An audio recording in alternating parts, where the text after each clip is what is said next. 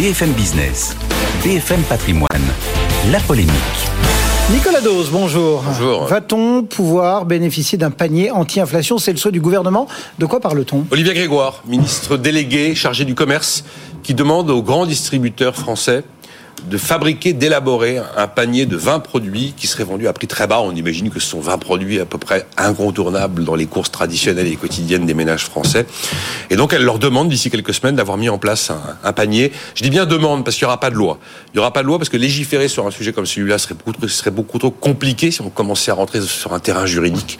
Et puis en plus, il y aurait quand même aussi un risque... Euh, ben de d'illégalité, de problème de, de, juridique de cette loi qui va quand même qui irait une fois de plus par un texte de loi contre le droit commercial privé car c'est du droit commercial privé. Donc aucun grand distributeur n'est obligé Voilà, à ce stade, non. Alors on imagine que s'il y en a un ou deux qui fait son panier, bah, tout le monde va le faire, parce que la concurrence fait que on a, on a besoin de remplir ses magasins et pas de les vider.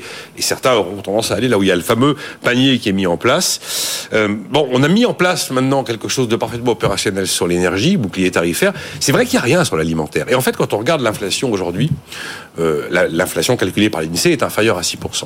L'inflation, quand on pose la question dans les sondages d'opinion, elle est combien l'inflation dans notre pays? Oh, 13, 14 14-15%. Voilà ce qu'on a comme réponse. Alors évidemment, elle n'est pas de 15%, mais sur l'alimentaire, sur l'alimentaire, là, elle est très importante. Ça s'est calmé sur l'énergie. L'alimentaire, ça s'aggrave. On est sur des plus 12, plus 13 en moyenne, mais on a des plus 25% sur les fruits surgelés. On a même plus 58% sur les huiles végétales. Donc si on a une inflation aujourd'hui, et en plus, une inflation très perceptible, puisque c'est l'inflation de la vie de tous les jours, elle est bien effectivement sur les produits alimentaires. Non, l'inflation n'est pas de 15% en France mais elle est très importante et à deux chiffres quand on parle d'alimentaire. Que répond la grande distribution justement? Eh bien, il y a une petite, une petite nouveauté. Il y a deux, trois, quatre jours, ils auraient probablement été euh, plutôt réceptifs, mais là, ils sont très hostiles à l'arrivée d'une proposition de loi qui est examinée à partir d'aujourd'hui à l'Assemblée nationale déposée par le député Renaissance du Val-de-Marne, Frédéric Descrozaille. Proposition de loi, ça veut dire que ça émane du gouvernement, du, pas des parlementaires et pas et pas du gouvernement. Elle s'intitule sécuriser l'approvisionnement des Français en produits de grande consommation. Et là, la grande distribution est vent debout contre ce texte, considérant que c'est le texte qui va l'empêcher de tirer les prix vers le bas. C'est le texte qui, finalement, tranche les négociations commerciales en faveur des industriels et au détriment de la grande distribution. Je viens d'avoir, il y a exactement cinq minutes, euh, Frédéric Descrozaille au téléphone au sujet de ce texte.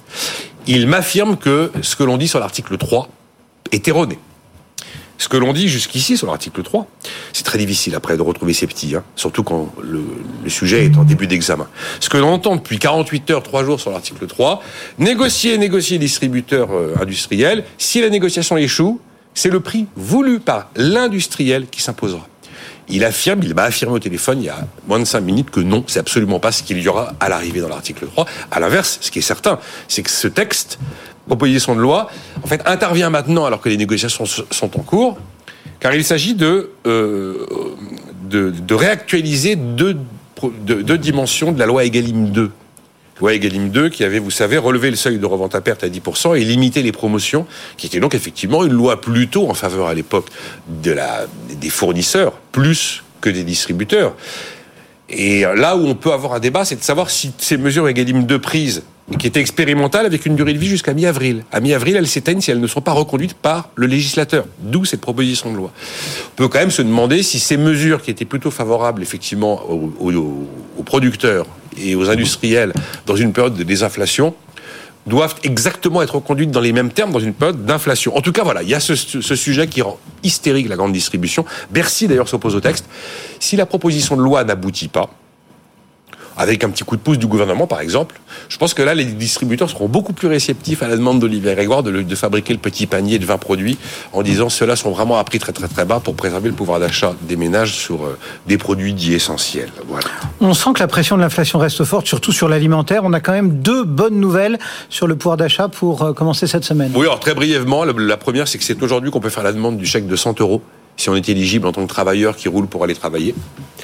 Euh, donc voilà, c'est de, lundi 16 à, au, 28 février, ça se fait sur le site sous condition de ressources. Et puis c'est aujourd'hui que 9 millions de foyers éligibles vont recevoir à l'avance en crédit d'impôt ou réduction d'impôt sur euh, des quantités de, de, dépenses engagées pour frais de garde, salariés employés à domicile, frais d'hébergement en EHPAD, ce genre de choses.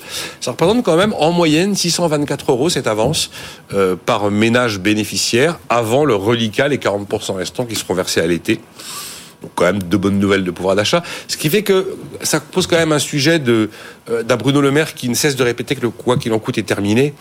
Et de la réalité finalement euh, de multiples guichets d'État euh, qui sont au chevet du pouvoir d'achat, jusqu'à même à, avoir créé une adresse mail chèqueenergie.gouv.fr.